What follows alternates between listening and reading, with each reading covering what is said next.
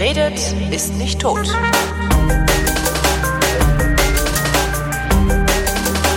Willkommen zum Geschichtsunterricht einer Koproduktion von Vrindt und DLF Nova und wie immer aus Köln zugeschaltet, wie immer Matthias von Hellfeld. Hallo wie immer. Ich grüße dich ebenfalls wie immer. Thema heute Gibraltar. Das Ja. ist diese Meerenge äh, zwischen Spanien und Afrika, die dem Briten gehört. Was ja, auch Ja. niemand so richtig versteht. ne? Es gibt ja diese Ja. Legende, ähm, dass äh, Gibraltar so lange britisch sein wird, wie auf diesen Felsen Affen leben. Und dann gab es mal das Gerücht, dass sie da sogar Affen auswildern würden, äh, weil sie so viel Angst hätten, dass die Legende irgendwie wahr sein könnte. Meinst du, es gäbe einen direkten Bezug, Bezug zwischen Affen und Briten? Inselaffen hat man doch früher auch gesagt. Ja gut, ja gut. Warum Gibraltar? Ist da irgendwie Ja, ein Jubiläum Gibraltar. gerade? Nein, Gibraltar, ja, es ist ein Jubiläum, da komme ich später drauf, aber Gibraltar ähm, ist britisch und es ist nicht die Meerenge, sondern der Landzipfel. Das sind Ah. sieben Quadratkilometer und äh, das ist im Grunde genommen ein Riesenhaufen Stein. Ja. Aber dieser Riesenhaufen Stein liegt an einer wirklich geilen Stelle. Und zwar genau dort, wo alle Schiffe vorbei müssen, wollen sie ins Mittelmeer hinein oder heraus. Und nicht durch den Suezkanal, ja. Also jedenfalls, wenn sie von aus dem Mittelmeer raus wollen, Richtung, äh, ich sag mal, ähm, Amerika. Ja, Ja, da, sie könnten dann- durch den Suezkanal um Afrika rum. Sie könnten dann- riesen Umweg machen. stimmt. Sie könnten auch alle zu Fuß gehen, aber wenn Sie über Wasser wollen, dann ist dieser Zugang zumindest mal ein relativ gut überschaubarer. Der ist an der schmalsten Stelle 14 Kilometer. Also ein guter Schwimmer kriegt das hin. Ähm, heute gibt es das ein oder andere Schlauchboot, das versucht von Afrika nach Europa zu kommen an Ja. dieser Stelle. Und ähm, insofern kann man sich ja gut vorstellen, dass dieser kleine geostrategisch wichtige Steinhaufen für all jene Nationen von großem Interesse war, die sich rühmten, Seefahrer zu sein. Ja. So, ähm, insofern äh, kommt sofort in den Blick natürlich England, das Ja. ist ja eine große Seefahrernation, natürlich auch Holland, aber natürlich auch. Spanien und Portugal. England war eine große Seefahrernation. Das ist, äh, dass es noch eine große Seefahrernation ist, bilden die sich zwar noch ein und das hat wahrscheinlich zum Brexit geführt, aber äh, die sind das nicht mehr, oder? Ich glaube ja, dass zum Brexit das äh, Faken von äh, Informationen geführt hat, wie wir seit gestern wissen. Und die sollten mal sich überlegen, ob sie den, die Idee nicht nochmal wiederholen, diese Abstimmung, weil die ist gefaked worden, da bin ich ziemlich sicher. Aber das ist jetzt was anderes. Ja. Ähm, trotzdem hat es natürlich etwas mit dem Brexit zu tun, weil wenn die Briten aus der Europäischen Union sich verabschieden, dann verabschiedet sich auch Gibraltar. Und das wiederum ruft die Spanier auf die Matte, die sagen eigentlich aber doch gehört Gibraltar zu uns. Ja. Also, was ist denn jetzt? Die Menschen in Gibraltar haben sich mit 90 Prozent gegen den Brexit entschieden, ähm, müssen ihn aber trotzdem vollziehen, weil sie eben zu Großbritannien gehören. Aber es gibt einen kleinen Unterschied zwischen ähm, Gibraltar und meinetwegen äh, Nordirland und der Grenze zu Südirland, weil in Gibraltar das Schengen-Abkommen nicht angewendet wurde. Das heißt, da ist es im Prinzip so, als wenn Schengen und der Schengen-Raum gar nicht existierten, auch Ach, jetzt das heißt, die Grenze von Spanien nach Gibraltar ist eine EU-Außengrenze sozusagen. So ungefähr, so Okay, ungefähr. okay. Und ähm, insofern ist da das Problem nicht ganz so groß. Gleichwohl natürlich die Menschen, die in Gibraltar leben, ähm, äh, schon auch einen deutlichen Unterschied dann zu dem erleben werden, äh, wenn, wenn sie eben wieder in Großbritannien sind, also außerhalb der Europäischen Union. Und dieses Gibraltar, ähm, und deswegen kommen wir auf diese ähm, Geschichte einfach, ähm, ist vertraglich seit 1713, seit dem berühmten Vertrag von Utrecht. Ja? Seit berühmte Vertrag 1713, von Utrecht. der berühmte Vertrag von Utrecht, glaubt ja kein Mensch, aber der ist wirklich sehr interessant, ähm, gehört dieser kleine Zipfelland zu Großbritannien. Und seitdem geben die Briten den natürlich auch nicht mehr her. Warum auch? Weil es ja vertraglich geregelt ist. Insofern brauchen sie auch keinerlei Sorgen zu haben, dass ihnen den jemand wieder abnimmt. Gibraltar selber hat aber eine sehr, sehr lange und sehr erstaunliche Geschichte.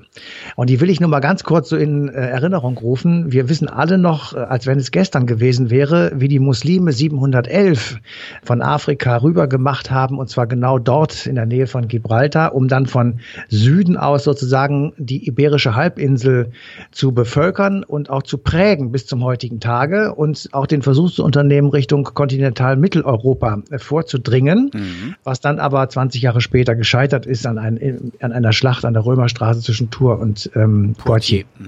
Genau. Huch, Ähm, ich habe mich daran erinnert, weil wir da mal eine Sendung drüber gemacht haben. Nicht Genau, schlecht, nicht genau. schlecht. Sehr gut. Also da wollen wir jetzt aber nicht drüber reden. Ich wollte nur sagen, da kommt eine gewaltige Prägung natürlich her, gerade auch des Südens ähm, Spaniens. Und ähm, Gibraltar wurde natürlich äh, genauso wie die restlichen Muslime äh, von Muslimen besetzten Gebiete befreit in der sogenannten Reconquista. Das war 1493.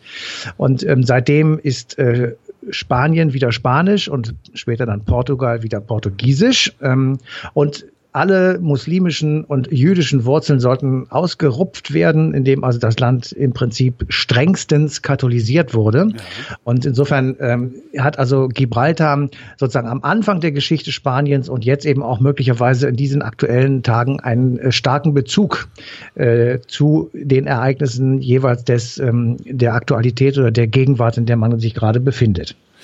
Ich weiß gar nicht, wie, wie ist es denn für die Gibraltarer, für, für die Einwohner von Gibraltar?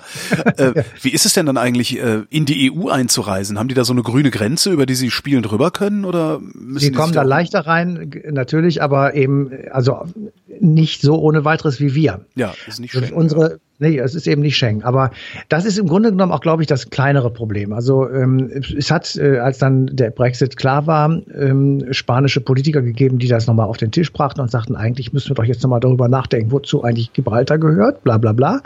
Und äh, die Briten haben gleich gesagt, also hören Sie auf damit. Ein konservativer Abgeordneter hat dann gesagt, es hat mal eine ähm, Minister, eine Premierministerin gegeben, nämlich Maggie Thatcher, die hat äh, schon in eine sehr viel weiter entfernt gelegene Insel Stimmt, Tausende von Soldaten ja. geschickt, um die britischen Rechte zu verteidigen und hat damit also indirekt, ehrlich gesagt, etwas mit Augenzwinkern damit gedroht, also notfalls auch einen Krieg um Gibraltar vom Zaun zu brechen, was natürlich Quatsch ist. So. Ähm, aber wenn man sich die Geschichte Gibraltars anschaut, dann ist eben diese Lage äh, dieses Felsens tatsächlich immer schon mal wieder Grund genug gewesen, sich um diesen, genau um diesen Felsen zu prügeln. Und das ist tatsächlich passiert, ähm, ich sag mal, während des niederländischen Befreiungskrieges, ähm, der so zwischen Ende des 16., Anfang des 17. Jahrhunderts stattgefunden hat, insgesamt 80 Jahre sogar gedauert hat. Da gab es Seeschlachten vor Gibraltar, äh, weil Spanien der Gegner der Niederländer an diesem Befreiungskrieg war und dort wurde also vor Gibraltar an einer strategisch günstigen Stelle die spanische Flotte äh, versenkt und damit den Spaniern eine gewaltige Niederlage beigebracht. Ähm, es gab ähm, in, in all diesen wirklich sehr unruhigen Zeiten, es kommt der 30-jährige Krieg dazu, in dem also ganz Europa verwickelt war und natürlich auch äh, die großen ähm, Mächte ähm, da von damals. Ähm, und in diese Zeit hinein kommt es zu einer dynastischen Kalamität in Spanien, nämlich ähm, der kinderlose Tod des letzten Regenten. Und ähm, nun ist die Frage, wer soll ihm denn wohl folgen? Und das ist im Mittelalter und der frühen Neuzeit immer ein großes Problem gewesen, weil sich da verschiedene Lesarten von irgendwelchen dynastischen Erbfolgeregelungen herauskristallisierten und dann also sehr schnell die Königshäuser der anderen Großmächte sagten, ja, aber ich habe ja, hier noch der, der dritte Cousin des, genau. Ja. so. Und es beginnt der spanische Erbfolgekrieg, so nennt er sich auch, und der dauert ähm, 10, 15 Jahre und wird ziemlich erbittert geführt, weil natürlich die spanische Krone sozusagen eine naja, wie soll ich sagen, eine lukrative, ein lukrativer Posten war. Klar, mit ähm, den ganzen Kolonien. Also mit den, wollte ich gerade sagen, mit den ganzen, ja. Genau, mit den ganzen Kolonien und ähm, ich sag mal, dem, dem starken Zugriff in Anführungsstrichen auf Mittel- und Südamerika, das war dann schon auch eine interessante Angelegenheit, sodass also äh, die damals mächtigen Staaten sich natürlich ähm, in diesen Krieg hineinbegaben, um also ihn zu der einen oder anderen Seite, ähm, naja, wie soll ich sagen, ähm, zu lösen. Ja. So. Und in diesem Krieg, in diesem Erbfolgekrieg traten also irgendwann auch die, die Holländer gegen die Briten an. Ähm, es äh, gab ähm, genauso auch wieder vor Gibraltar ähm, eine äh, entsprechende Schlacht. es zog dann ein Heer los. die dieses Heer stand also unter der äh, Führung äh, des deutschen Kaisers Josef und ähm, der also äh, hatte da auch Ansprüche sich ausgedacht und es ging also immer hin und her. Es gab es mal einen Kaiser Josef, von dem hat aber auch noch nicht viel gehört, oder? Doch. Ja, doch, doch. also ja. noch nie gehört, also jedenfalls nicht bewusst. Ja, naja, also Josef ist ein, ein Name, der da durchaus schon mal vorkommt. Okay. Es ist, ist auch egal. Jedenfalls ja. wurde Gibraltar dann von einer von einem Koalitionsheer sozusagen ähm, belagert und es sollte eingenommen werden und es war sozusagen Holland in Not, weil also die äh, natürlich schlecht zu verteidigen war. Es gab dann so Befestigungen unter Tage teilweise in den Felsen hineingehauen. Jedenfalls ähm, war es also sozusagen klar, dass also die äh, diese Belagerung stattfindet und das Ganze endet dann tatsächlich in diesem Vertrag von Utrecht, äh, in dem also geregelt wird, dass ähm, Großbritannien ähm, zum Beispiel die, die beiden Inseln, äh, die Insel Menorca bekam, also in Sichtweise von Mallorca, das ist auch eine britische Kolonie gewesen, Aha. und eben Gibraltar. So, und ähm, damit war klar sozusagen, dass die Briten sich in diesem Konflikt als Sieger fühlen konnten. Jedenfalls hatten sie ein Stückchen vom Kuchen abbekommen. Und das war für sie strategisch von überragender Bedeutung, weil sie hatten jetzt mit dieser Insel und mit Gibraltar sozusagen zwei ich sag mal, Militärstützpunkte, mit denen sie locker äh, dieses große Mittelmeer und damit auch die afrikanische Nordküste, mhm. ich sag mal, im Auge haben konnten. Und insofern ähm, hatten sie also eine große, ein großes Interesse daran, eben diese Insel für sich zu gewinnen. Und ähm, äh, die, die ähm, ich sag mal, die strategische Überlegung dabei war ja bei den, bei den Briten, dass man überall auf der Welt Stationen haben müsste, die zweierlei mindestens mal gewährleisten. Einmal die Versorgung der Schiffe mit Kohle, mit Lebensmitteln, mit Wasser und so weiter. Ähm, dass man also als englisches Schiff irgendwo auf der Welt anlaufen konnte an einen Hafen und dort sicher war, dass man von Briten sozusagen verarztet wurde und nicht ja. von irgendwelchen Einheimischen, die möglicherweise dann gegen einen opponieren könnten und die Versorgung verweigern würden. Das war der eine Punkt. Der zweite Punkt ist, diese Häfen und diese Stützpunkte, die mussten eben so liegen, dass sie auch militärstrategisch sinn, sinnvoll waren. Also bei Seeschlachten oder bei ähm, Aufmärschen von See, äh, also von Flotten, dass man da eben einfach Punkte hatte, an denen man festmachen konnte, an denen man Nachschub kriegen konnte, äh, wo man Reparaturen machen konnte, wo man Lazarette einrichten konnte und so weiter und so weiter. Und insofern Malta gehört ja auch zu denen irgendwie, ne? Ja, natürlich, klar. Also sie hat überall strategisch wirklich günstig, wenn man so aufs Mittelmeer guckt. Auf der ganzen Welt war das so. Und ja. in diesem Falle war es eben äh, mit mit dieser mit diesem Dreiklang, sage ich mal, also Gibraltar, Menorca und Malta, dann schon auch ähm, eine gut verteilte äh, relativ gut verteilte strategische ähm, Situation, die, die da die Briten hatten. Und ähm, ich, ich war so ein bisschen erstaunt bei der Recherche, dass äh, die Holländer, also denen hatte ich so einen großen ähm, Einfluss auf die europäische Politik damals eigentlich gar nicht zugetraut, aber die waren tatsächlich ein ernsthafter Gegner äh, wir erinnern uns nochmal so mit einem ganz kleinen Rückblick. Ähm, Holland war von Spanien besetzt worden. Also ja. die spanischen Niederlande hieß das eine lange Zeit, weil es irgendwann im Haus, ähm, ein, äh, im Haus Habsburg eine Trennung der Dynastie sozusagen gegeben hat. Und die spanischen Habsburger, die saßen also in Madrid auf dem Thron und die kriegten dann über die Trennung der Güter sozusagen einfach, ich sag mal, hier hast du jetzt mal, nach dem Motto, du kriegst das, ich krieg das, kriegten die also die Niederlande. Und insofern war der Befreiungskrieg der Holländer gegen Spanien gerichtet, ähm, obwohl Spanien eigentlich geografisch natürlich sehr weit weg war. Aber deswegen traten die gegeneinander an. Und jemand, der das wirklich sehr genau untersucht hat, ist ein Historiker namens Robert Rebic. Und den haben wir gefragt nach dieser, ähm, äh, nach den Hintergründen, warum es eigentlich zwischen England und äh, den Holländern im 17. Jahrhundert äh, zu diesen Auseinandersetzungen gekommen ist. Also im 17. Jahrhundert gab es drei englisch-niederländische Seekriege. Man müsste natürlich jeden einzelnen betrachten, aber ein Motiv ist durchgehend, nämlich das ökonomische. Die beiden waren Handelskonkurrenten. Man muss sich vorstellen, die Niederlande waren ja die führende Handelsnation zur See äh, in der Mitte des 17. Jahrhunderts und diesen Rang wollten ihnen die Engländer streitig machen. Und eigentlich äh, verloren die Engländer dann diese Seekriege und leiteten nach diesem Verlust äh, praktisch Reformen ein, Reformen im Seewesen, im Seekriegswesen und so weiter. Und als Ergebnis dieser Reform und dieser Veränderung haben sie dann sozusagen eine, ähm, ja, eine, eine Verbesserung der Situation erreicht, waren militärisch stark und haben dann eben ähm, diesen spanischen äh, Widersacher besiegen können und deswegen eben auch Gibraltar bekommen. Warum interessiert uns das heute eigentlich noch? Weil mich tatsächlich interessiert dieser verdammte Brexit. Ja. ja mit Verlaub. Ich hatte das ebenso mit einem kleinen Wörtchen äh, angedeutet, aber diese Facebook-Affäre, die sich da jetzt tatsächlich wohl immer weiter ausweitet, hat ja wohl offenbar jedenfalls was damit zu tun, wie das Ergebnis in Großbritannien ausgegangen ist, und zwar im Negativen. Und wir haben uns überlegt, tatsächlich, ähm, dieser Brexit hat natürlich ökonomisch viele Konsequenzen. Er wird vielen Leuten den Job kosten und er wird enorm viel Geld kosten. Ja. Aber er hat eben mindestens mal zwei Grenzprobleme. Und das eine haben wir schon besprochen zwischen Nordirland und der Republik Irland. Mhm.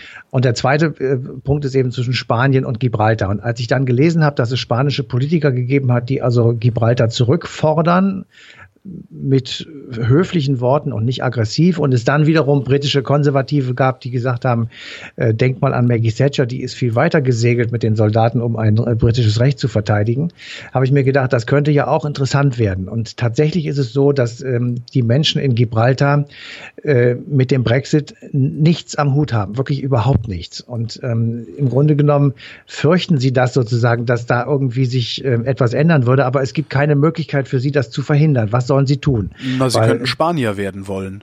Ja, die könnten dann auswandern, das können sie tun, das stimmt. Aber sie müssten, wenn sie in, in, äh, in Gibraltar sind, können sie auch Spanier werden, aber sie leben dann trotzdem in England. Also das ähm, Meinst du nicht, dass es das möglich ist, dass die, dass die irgendwie ein, ein Unabhängigkeitsreferendum da durchführen?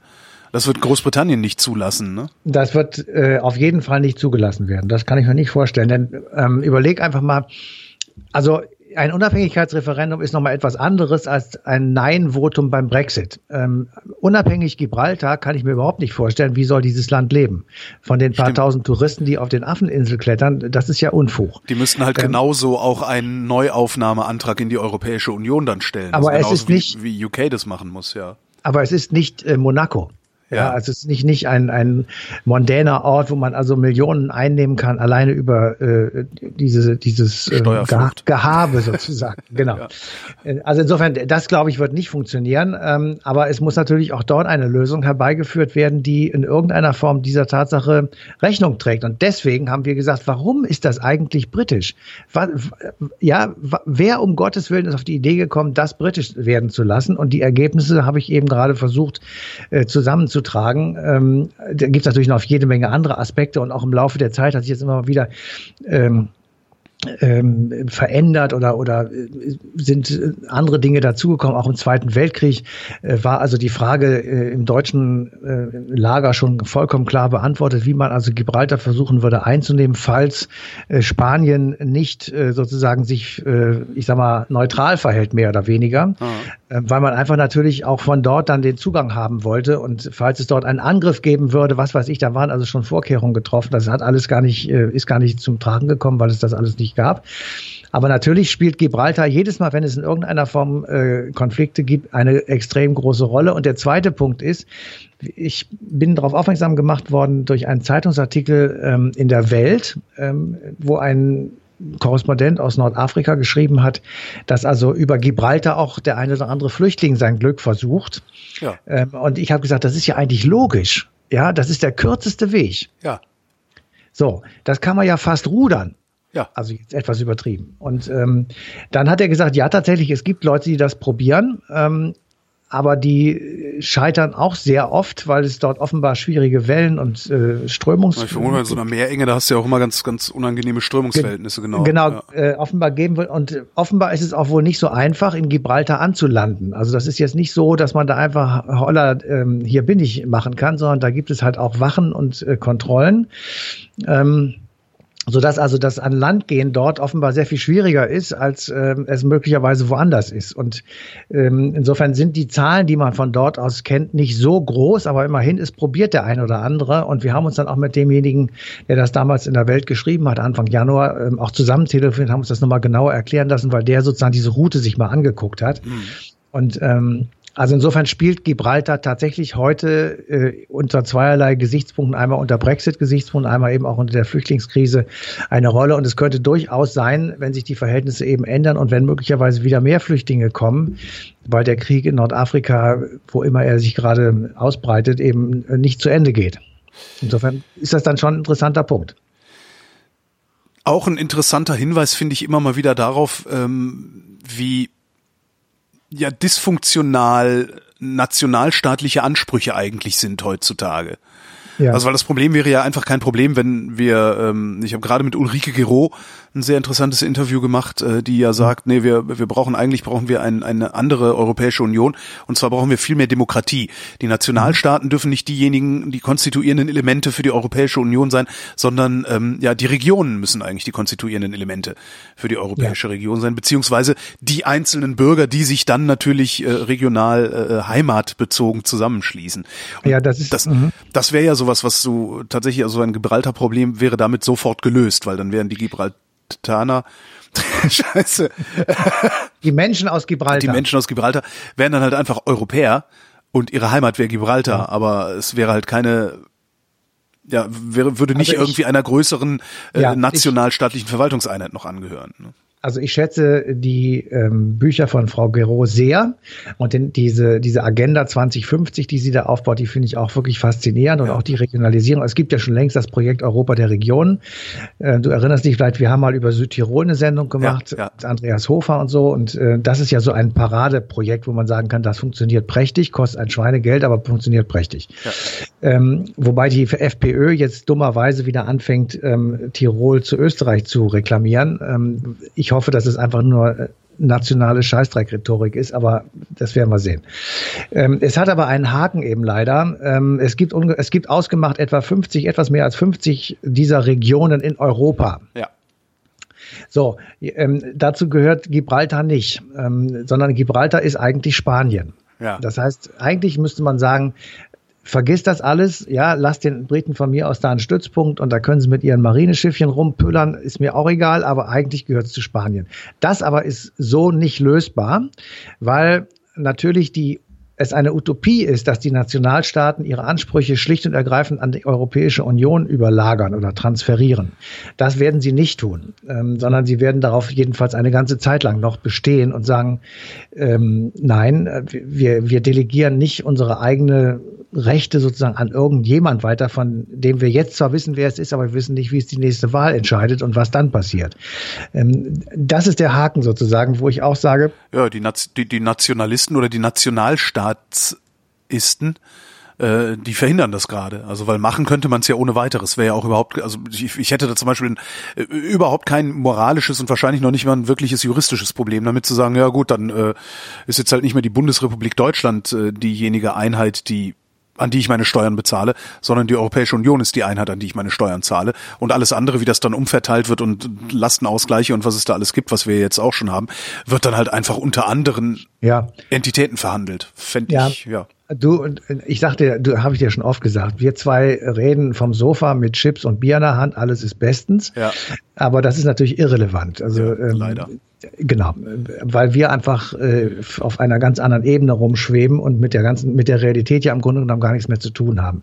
Du musst, du musst tatsächlich ähm, sehen sozusagen, wo kommen Versorgungsleistungen her, wo kommen äh, Identitäten her, wo kommen regionale ja, Bezüge her. Identitäten und, kommen da, ja zum Beispiel nicht aus dem Nationalstaat. Das merken wir nicht, ja gerade wieder. Alle rumeiern äh, und die Polen müssen wirklich richtig heftig auf die Kacke hauen und Daumenschrauben anlegen, um eine einheitliche polnische Nation überhaupt zu definieren oder Identität zu definieren. Ja, Polen ist nochmal ein extra Problem. Lass das mal raus. Aber okay. äh, ähm, also selbstverständlich hast du vollkommen recht. Identitäten, das, das spricht ja gerade für das Konzept von Frau Gero, dass man eben ein Europa der Regionen aufbaut, weil genau das diese Identitäten schafft. Der Südtiroler ja. ist ein Südtiroler, ist ein Südtiroler. Punkt.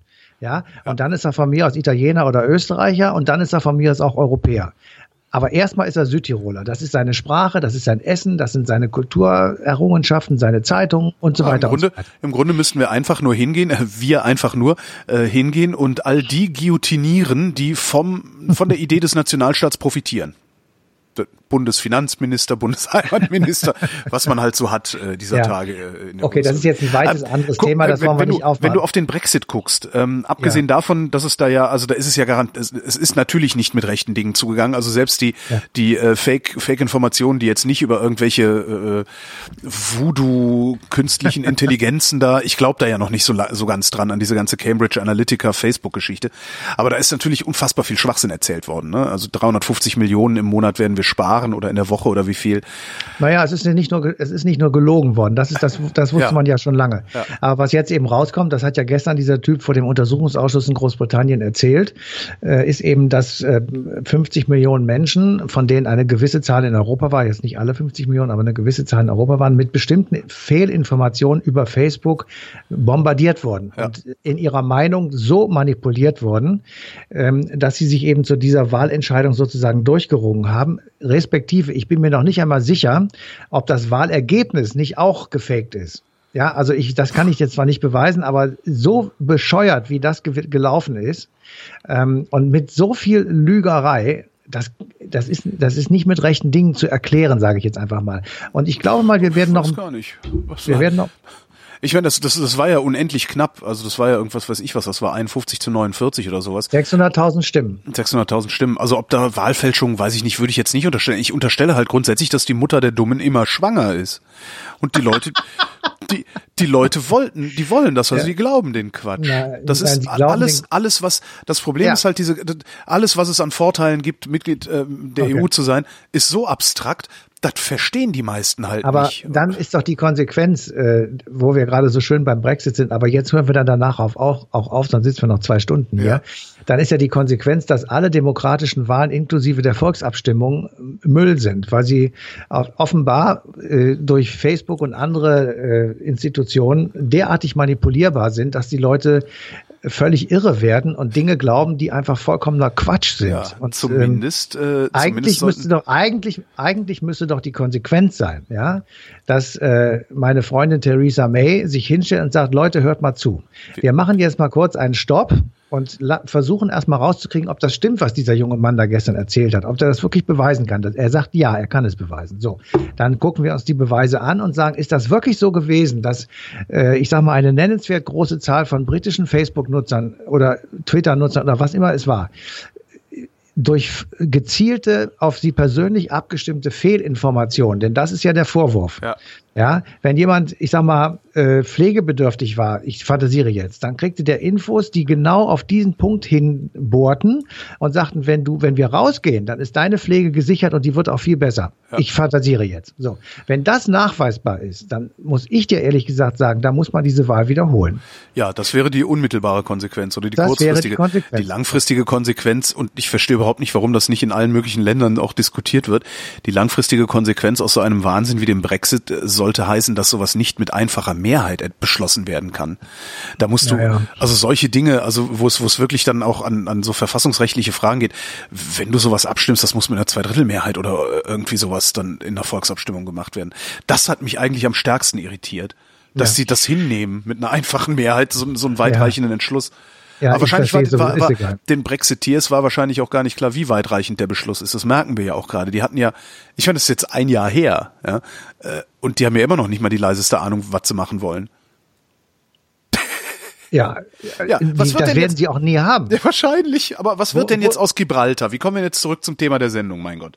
Also Gibraltar wird die Europäische Union verlassen, solange äh, der Brexit Realität wird. Also wenn das wirklich passiert und ähm, äh, es ist übrigens äh, zwei Jahre her. Ach so, ja, stimmt. Äh, der, der, nee, in einem Jahr äh, ist Brexit. So rum. In einem so, Jahr ist genau. Brexit. Vor zwei Jahren war die Abstimmung. Ja, genau. So ist es, genau. Also ähm, dann wird ähm, Gibraltar weiterhin Gibraltar sein. Das ist keine Frage. Es wird auch etwas zu essen und zu trinken geben und wir werden es auch besuchen können. Aber ähm, es gehört dann eben nicht mehr zur, zur Europäischen Union und die Briten sind wieder allein verantwortlich für dieses Zipfelchen äh, Stein. Ja, mehr wird da nicht passieren. Und die Leute sind glücklich oder nicht glücklich. Sie werden das Land verlassen oder bleiben. Sie werden auf jeden Fall sich äh, komplett umstellen müssen. Das wird im Übrigen auch allen Nordiren so gehen, die ähm, das eigentlich ja auch alle gar nicht wollen. Ja, und äh, das ist, äh, da hacke ich ja jedes Mal drauf rum. Ich habe immer noch nicht gehört, wie man diese Grenze dann nun so zumachen will, dass sie einerseits offen bleibt und andererseits für Waren geschlossen ist. Das möchte ich gerne erstmal erklärt haben. Und bis dahin danken wir für die Aufmerksamkeit und wir sind Holger Klein und Matthias von Hellfeld. Macht's gut und äh, hört doch am vierten, ne, am neunten vierten in eine Stunde History rein. Da läuft nämlich die passende Ausgabe auf DLF Nova.